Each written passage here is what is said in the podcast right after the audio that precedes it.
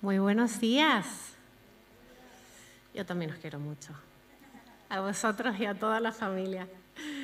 Bueno, voy a hablar primero porque estoy súper nerviosa. Es mi primera vez predicando aquí desde este escenario. Así que, Señor, ayúdame, ayúdame a que todo lo que salga de mi boca eh, venga directo de tu corazón. Yo pido, Padre, por cada persona aquí yo pido por corazones abiertos, por ojos, oídos abiertos a tu verdad y agradecidos por tu palabra, por tu sacrificio, por tu libertad a través del mensaje de hoy, en el nombre de Jesús. Amén. Así que como decía Chisco, estamos cerrando hoy la serie de eh, tú eres, de quiénes somos. Hemos pasado por colaborador, discípulo, familia, Em, adorador, y hoy vamos a hablar sobre que tú eres misionero. Tú eres misionero en, en tu trabajo, en tu universidad, en el instituto. Vamos a hablar cómo somos como enviados, aunque sí voy a hacer una incidencia especialmente en ser misioneros en nuestro trabajo. ¿Y por qué? Porque resulta ser que entre 120 mil y 150 mil horas de la vida de una persona, eso es más o menos entre el 30 y el 40% de la vida de cada uno de nosotros, lo vamos a pasar o lo pasamos en el trabajo. Y la estadística dice que más o menos dos tercios de las personas no estamos contentos con nuestro trabajo. No sé si alguien se siente identificado. Así que es un tema clave. Es un tema clave y también, em, incluso hay gente que piensa que el, trabajo es una maldición, ¿no? Y bueno, vamos a ver bíblicamente eh, qué es lo que dice la palabra y, y, qué piensa Dios a través de la palabra respecto a ser misioneros en el lugar de trabajo. Y vamos a hacerlo, o vamos a hacer esta descripción a través de seis propósitos, ¿vale? El primer propósito va a ser mostrar la esencia de Dios. El segundo, servir a Dios. El tercero, suplir necesidades. El cuarto, ser transformados. El quinto, transformar. Y el sexto, cumplir con el gran llamado a través de nuestro rol de misioneros, de enviados. Así que lo primero que te quiero dar también es un poco de contexto histórico que me pareció súper interesante. Esto es de el libro El trabajo ordenado por Dios de Andamio. Em, las ideas eh, de las personas y del mundo eh, desde la Edad Media eh, fueron influenciadas por, los griegos, por las enseñanzas de Aristóteles.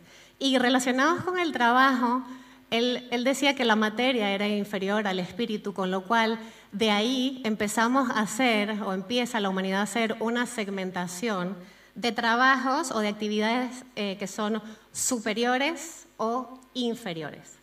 Entonces, todas las actividades que tenían que ver con, eh, eh, con guerras, eh, con moral, todo lo que se consideraba virtuoso era reservado para el clero y para los nobles, y el resto de trabajos manuales que tenían que ver con la materia eran reservados para la gente común.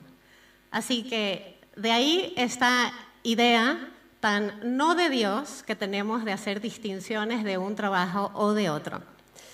¿Qué, pasó? Lutero en la Reforma, em, al profundizar en los textos bíblicos, en la verdad bíblica, rescató lo que habían hecho los cristianos primitivos.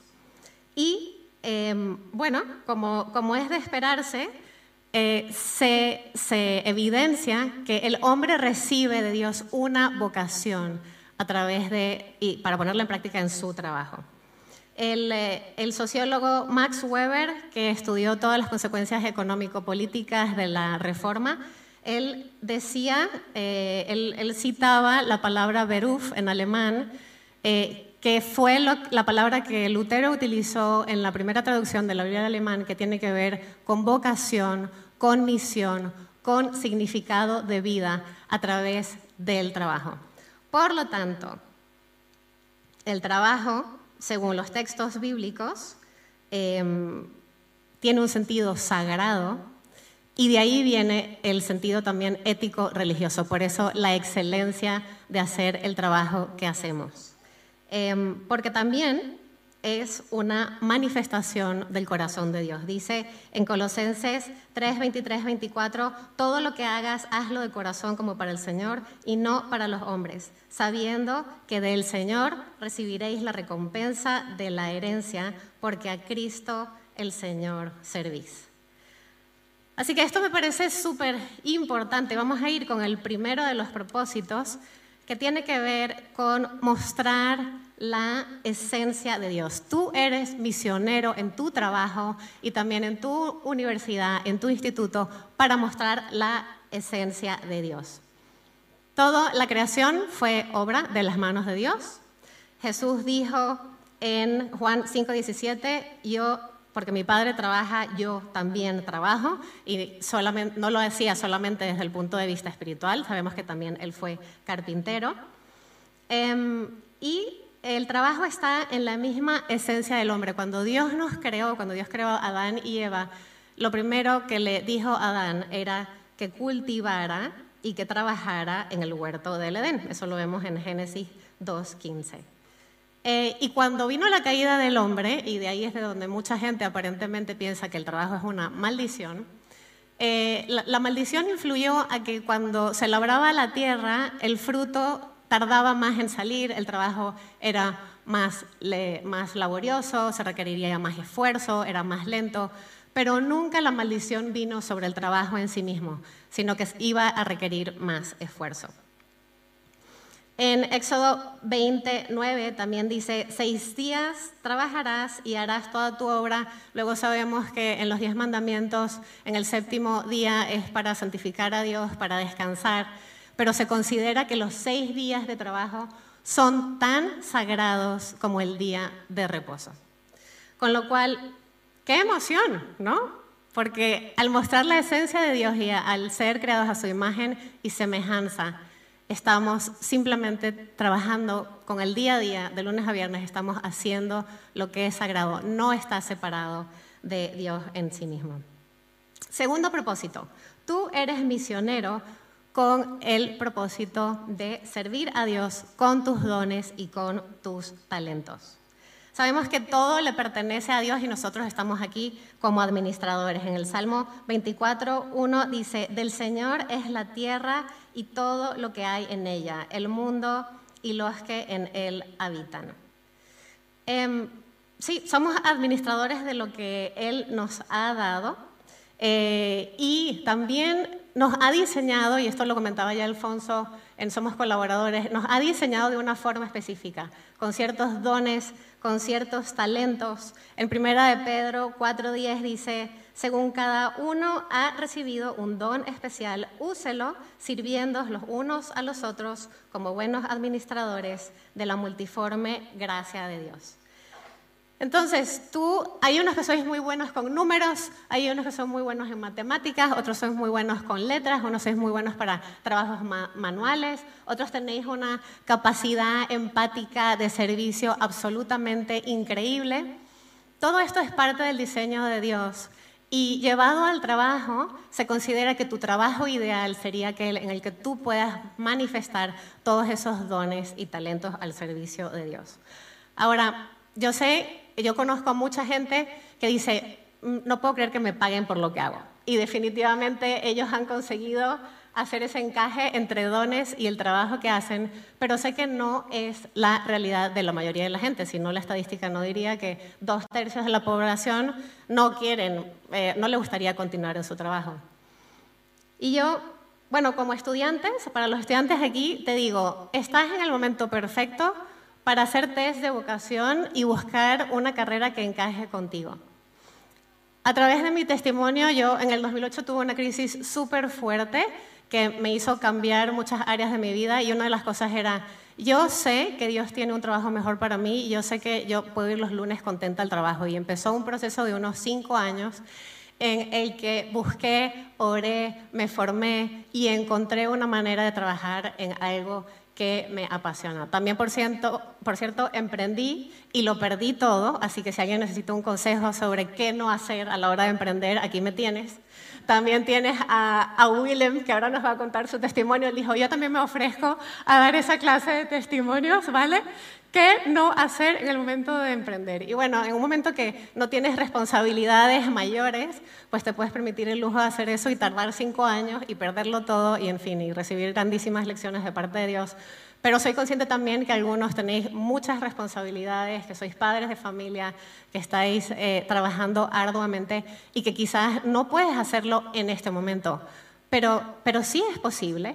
Eh, quiero dejarte con eso y aunque no lo puedes hacer, vamos a ver con el resto de propósitos cómo sigue habiendo un propósito eh, sagrado a través del trabajo que estás haciendo en este momento. El tercer de los propósitos, tú eres misionero en el lugar de trabajo con el propósito de suplir las necesidades, las tuyas, las de tu familia inmediata y simplemente dar para aquel que lo necesite, ser generosos.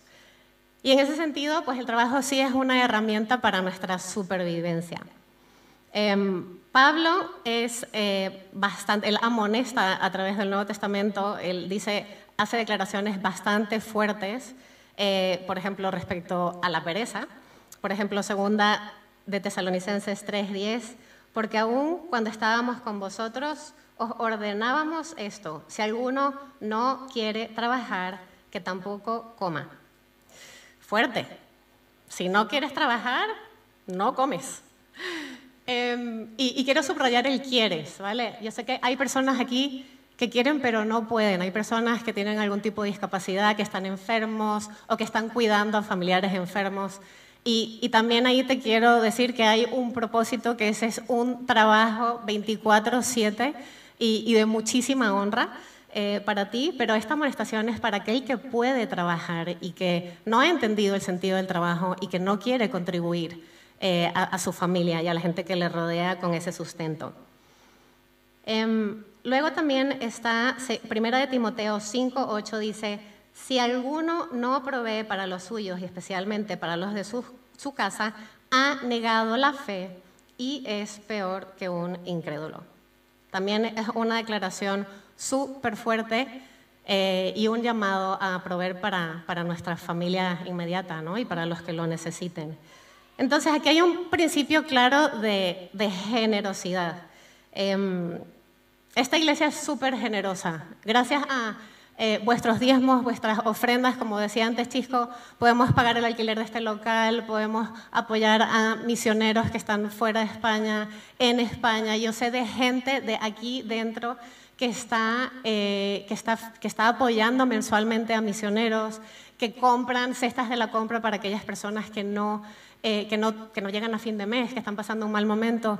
Y en ese sentido, wow, qué privilegio tan grande es poder ser misioneros eh, con nuestro trabajo para el propósito de suplir las necesidades también de, de, de nosotros, de nuestras familias y de la familia de Dios, de todo aquel que lo necesite.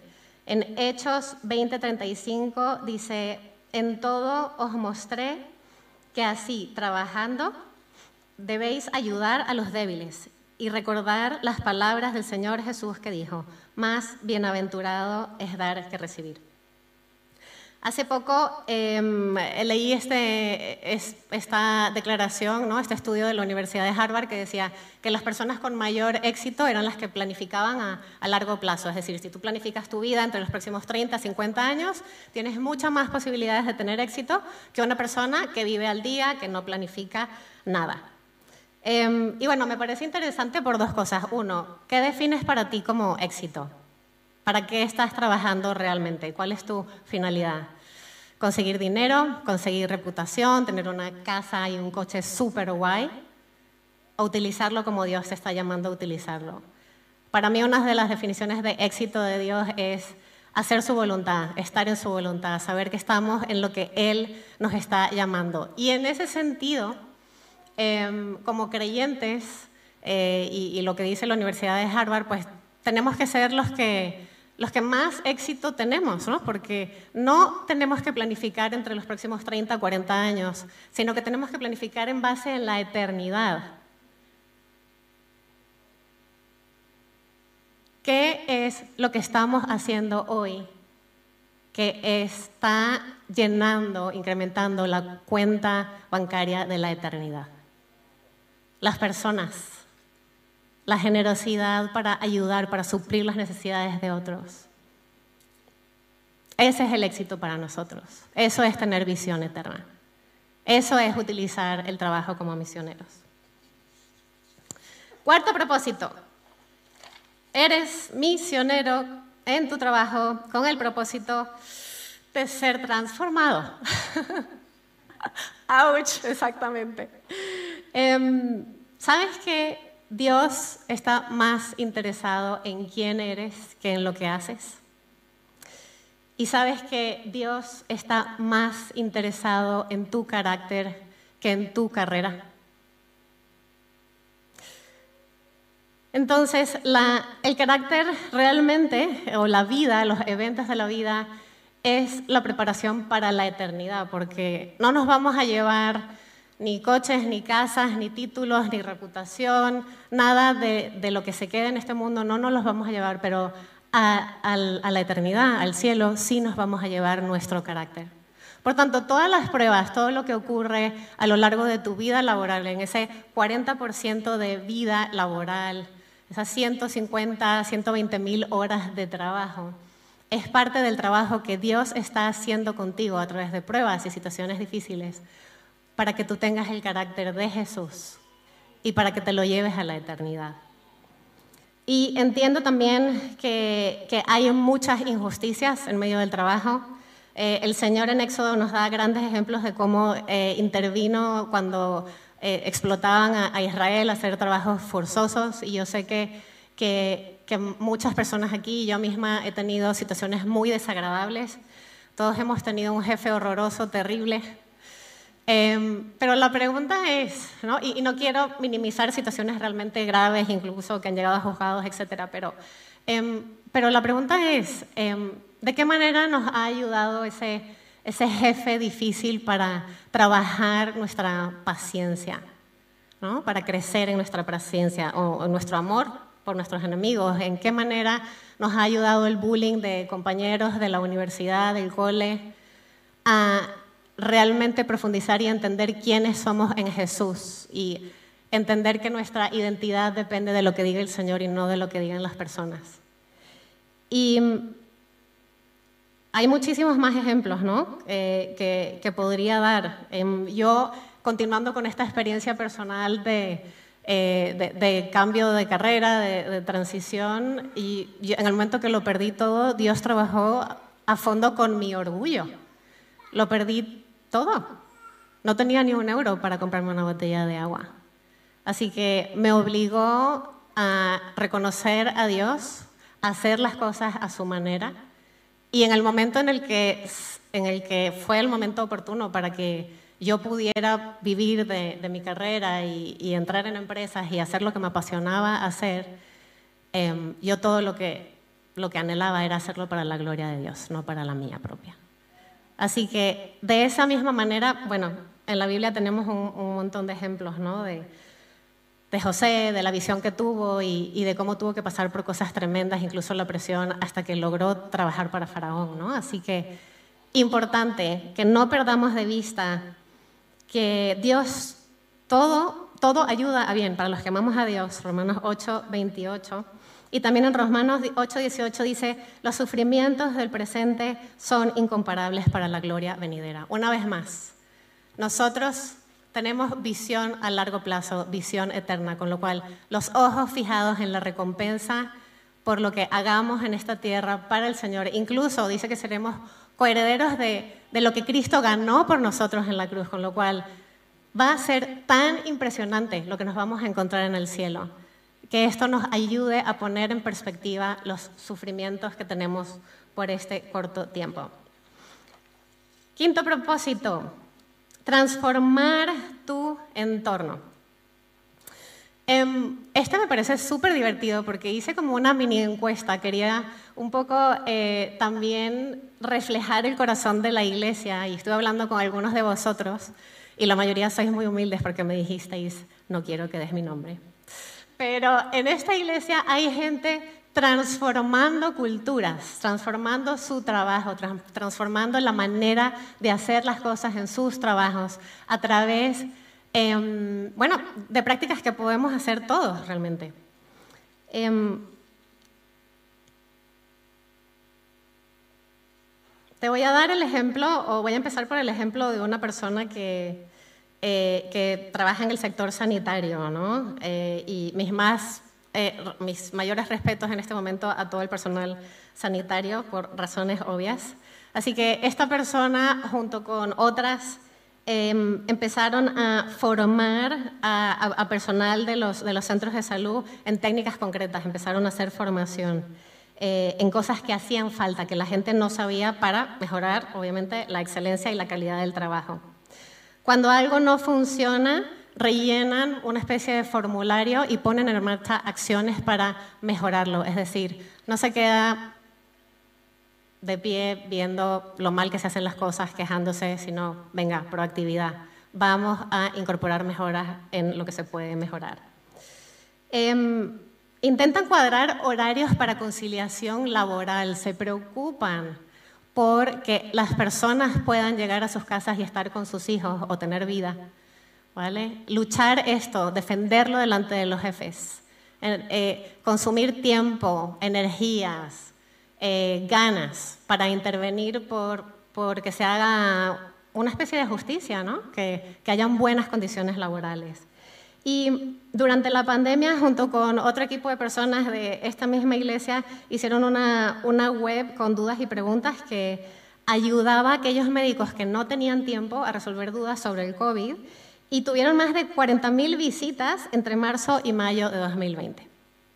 ¡Wow!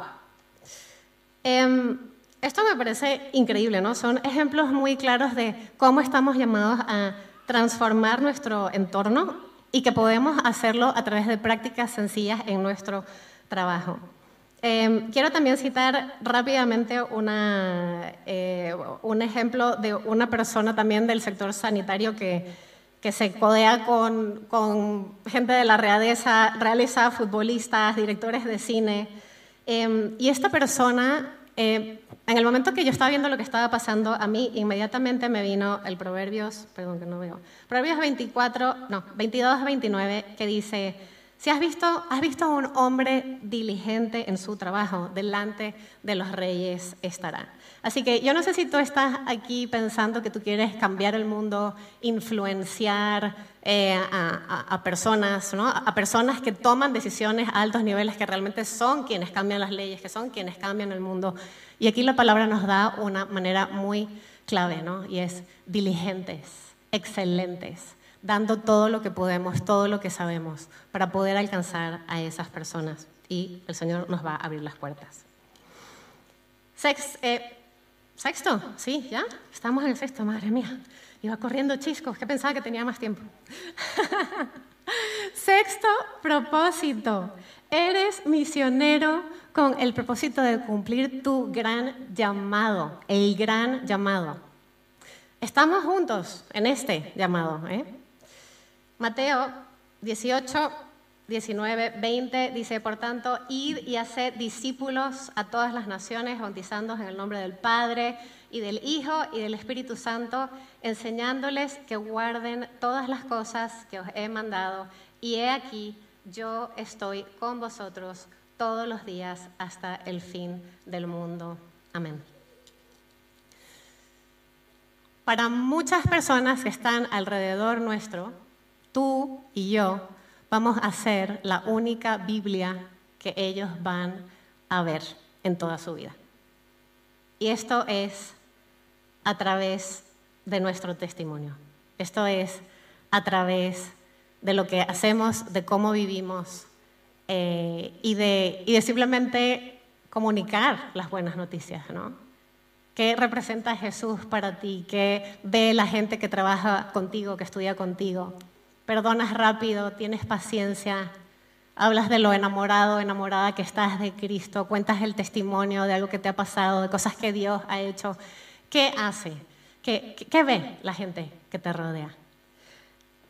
En Mateo 6:33 dice que busquemos primero el reino y su justicia y el resto de cosas serán añadidas. Y yo no sé de qué tienes necesidad tú hoy. No sé si tienes necesidad de dinero, de trabajo, de personal, de lo que sea. Pero cuando buscamos su reino, cuando vamos y hacemos discípulos y cuando vamos y, eh, y hablamos de nuestro amado Jesús, estamos buscando el reino y su justicia y tenemos la promesa de que el Señor se va a encargar de nuestras necesidades. Yo también quiero aquí traer un ejemplo. Tuve el, privilegio de reunirme con nuestro Luis, Luis Barrios, él sí me dejó decir su nombre, gracias.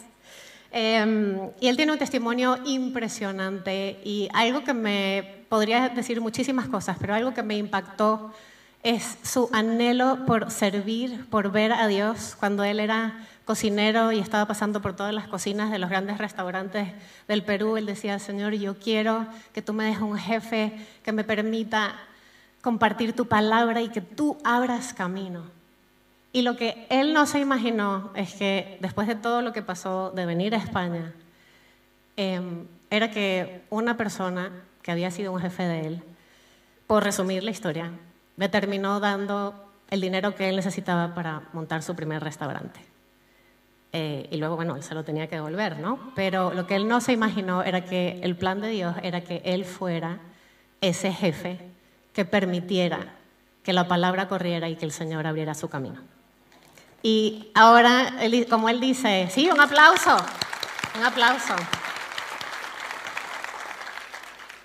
Y, tiene sus tres socios, ya son tres restaurantes, hacen estudios bíblicos, dos veces a la semana, eh, contrata creyentes, no creyentes, es impresionante. Eh, y, es un claro ejemplo, un clarísimo ejemplo de, ser misioneros en nuestro trabajo con el propósito de, traer el, gran llamado y, bueno, y cambiarlo todo, ¿no?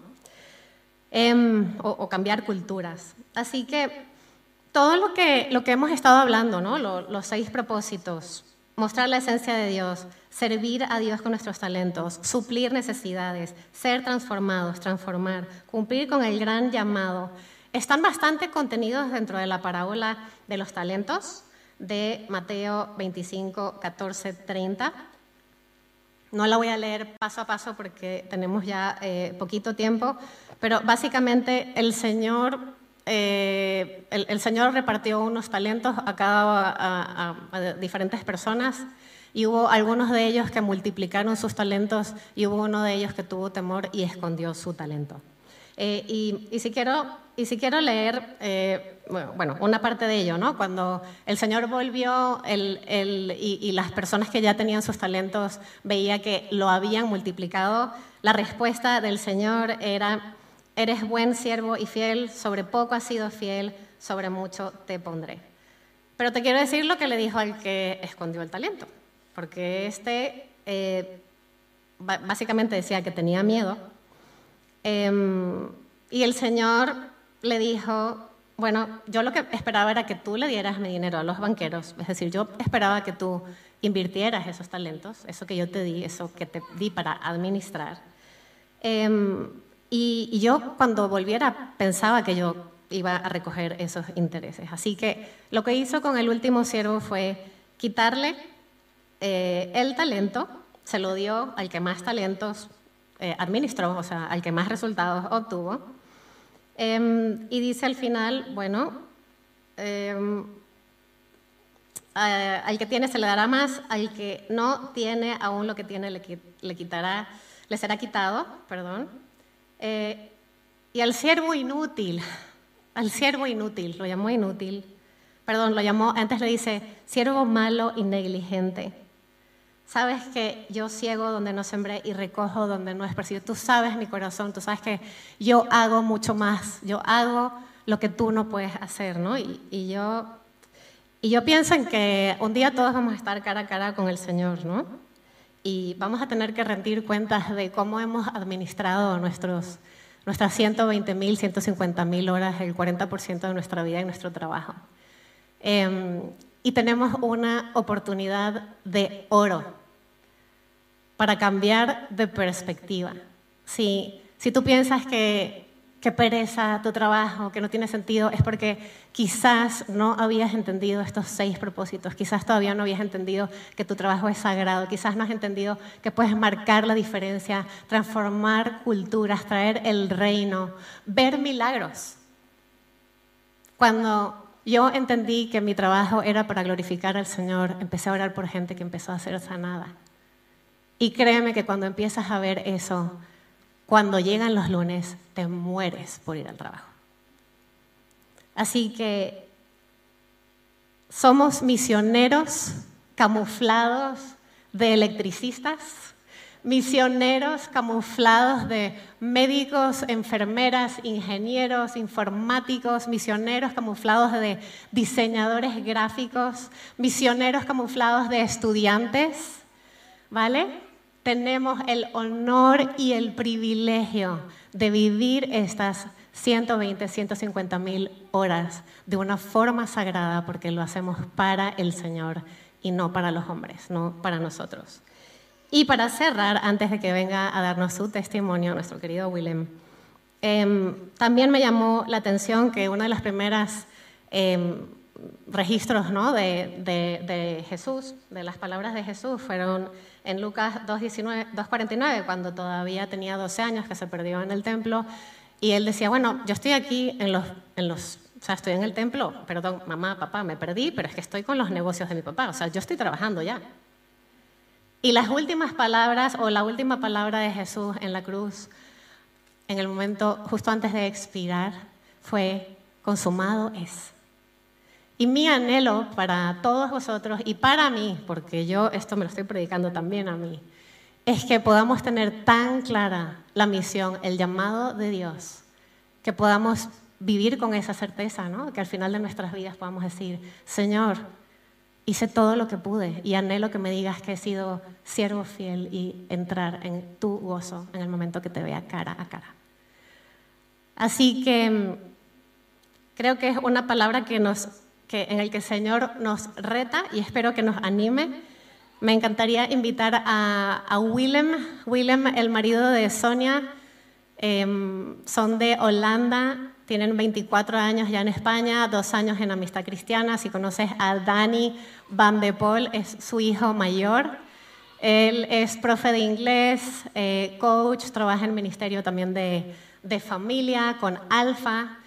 Y como, hemos hecho a lo largo de toda esta serie, Willem nos va a contar su testimonio de, bueno, de cómo ha vivido eh, estos seis propósitos em, para Dios. Bienvenido.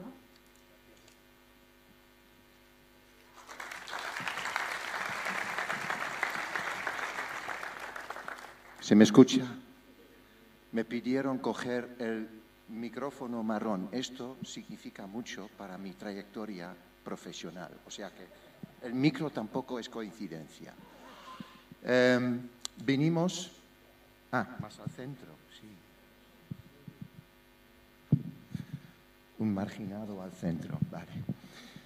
Bueno, vinimos a España con la visión de montar una empresa, una sucursal de una consultora holandesa que daba formación en em, habilidades directivas, habilidades de comunicación para profesionales, cursos de idiomas para profesionales. Y con la idea de desarrollar relaciones de confianza con los clientes y desde esta base poder compartir la fe. Esa era la idea. Y estábamos muy convencidos, Dios nos había animado, nos había dado palabras de promesa, Em, nos había abierto puertas de forma sobrenatural. O sea, venimos casi con la idea, esto no puede fallar. Bueno, montamos la empresa, y, em, pero no prosperó, no prosperó. A los tres años tuve que cerrarlo y era muy difícil. O sea, Dios ha prometido, ¿por qué no has abierto la puerta, Señor? Tú has prometido y no se, no se materializó. Entonces me metí en otros proyectos que tampoco prosperaron, hasta casi tener la sensación todo lo que toco yo está destinado a fracasar. eh, me identifico mucho con Vanessa, Dios tuvo que trabajar. Y em, no entendiendo, poco a poco me di cuenta de que yo como persona que es emprendedor, me gusta lanzar proyectos, iniciativas y proyectos y proyectos. Pero tuve que aprender una lección muy importante. A Dios no le interesan tantos mis, mis proyectos. Su gran proyecto soy yo. Yo soy su proyecto. Y tiene la paciencia del Padre que te da otra oportunidad. Y otra. Es una. Otra lección es no controlar mi vida yo, confiar en Él. No todo depende de mí. Cuando estás en el punto cero, que no te queda nada, es cuando de verdad Dios puede abrir tu corazón a aceptar tu dependencia de Él. Cuando otro proyecto había fallado, nos quedamos sin dinero, nos habíamos comido nuestros ahorros, vivimos casi un año sin ingresos, sin tener, sin tener derecho al paro, pero Dios proveó de una manera que todavía no me explico cómo con una familia de cuatro hijos lo hemos pasado. Pero Dios es fiel, mayúsculas, F-I-E-L, fiel. Así es nuestro Señor. Y entonces, esto de trabajar en mí, como yo soy su proyecto, como también compartió Alfonso, Dios está trabajando nuestro carácter, lo que has hablado, y nos ha llamado a una ciudad que refleja esta realidad muy bien, porque sabéis que es lo que dicen de Madrid, ¿no? Yo soy como Madrid, siempre en obras, ¿no? Es así, Dios sigue trabajando. Em, entonces son proyectos, eh, Dios, los proyectos son invitaciones. Cuando nos trajo a España teníamos la idea, vamos a compartir el Evangelio y a llenar el Santiago Bernabéu. Pues su idea y su ritmo era un poco distinto. Em, pues poco a poco solté la idea de montar empresas y Dios abrió mi corazón a servir en la iglesia. Y nos invitaron a plantar una iglesia vineyard, viña, aquí en Madrid. Eso tampoco prosperó. Pero viendo en retrospectiva, sirvió porque teníamos unos apoyos financieros, tuve que buscarme un trabajo a tiempo parcial y un, hermano de la iglesia ahí en Tres Cantos tenía una academia y dice, ¿quieres dar clases aquí? Y digo, claro, claro. Pero yo acepté con pocas ganas porque lo que me tocó era dar clases a niños pequeños. O sea, el cambio de ejecutivos, yo, tú a tú, los grandes, tú con niños, haciendo de títere. Pero Dios me ayudó, decidí esforzarme para hacerlo bien, aunque no me gustara para nada. Um, y luego vinieron unos amigos de Holanda y me dijeron, ¿cómo estás? Bueno, estamos con la plantación, y bueno, cuesta. Y el trabajo, bueno, ya sabes, es un curro para los ingresos, ¿no? No, dicen, tú tienes una oportunidad de oro. Tú tienes un lugar, una oportunidad que pocos tienen. O sea que ese es el sentir de ser familia de Dios, que tus hermanos te vienen y te abren los ojos. Yo espero lo que haya compartido Vanessa a vosotros, a muchos, os haya despertado, porque es cambio de perspectiva. O sea que en vez de un curro es una oportunidad. Y em, yo tengo unos ejemplos, por ejemplo, un director de recursos humanos me contrata y dice, mira, yo quiero mejorar mi inglés para mis entrevistas. Será dos, tres meses. Pues los dos, tres meses se convirtieron en un año y al final el tío estaba tan desesperado, digo, ¿por qué no oramos? Vamos a pedir a Dios que te abra una puerta. ¿Sabéis qué? En tres semanas tuvo un nuevo empleo como director de recursos humanos en una empresa que le gustó más que la anterior. No es mérito mío, simplemente hemos pedido al Señor, pero desde la base de la confianza, yo me acuerdo, puse mi brazo en su hombro y digo, oramos juntos.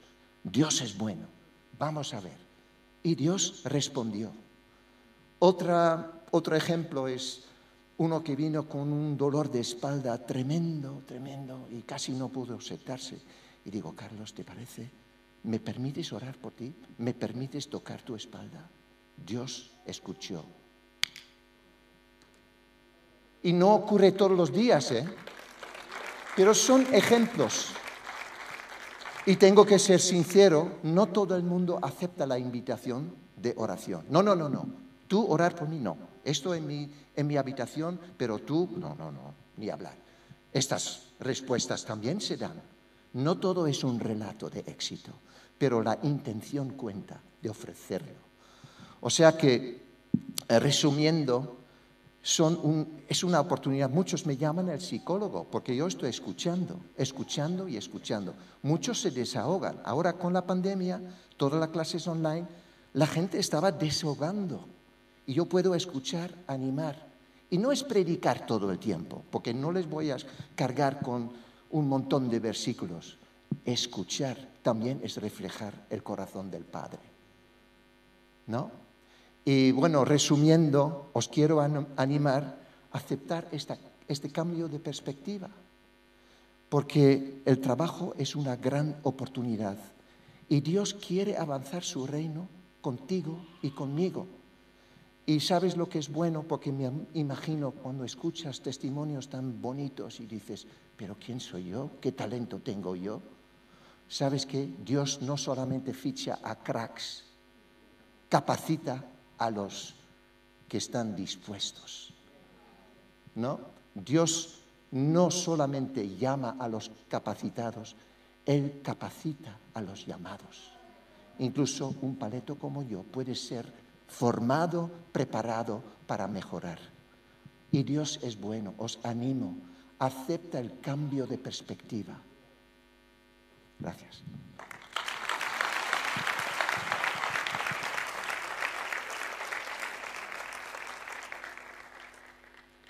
Wow, gracias. Queríamos eh, no dejar de, terminar esta reunión sin antes orar por vosotros. Así que, ¿quieres empezar tú? Sí.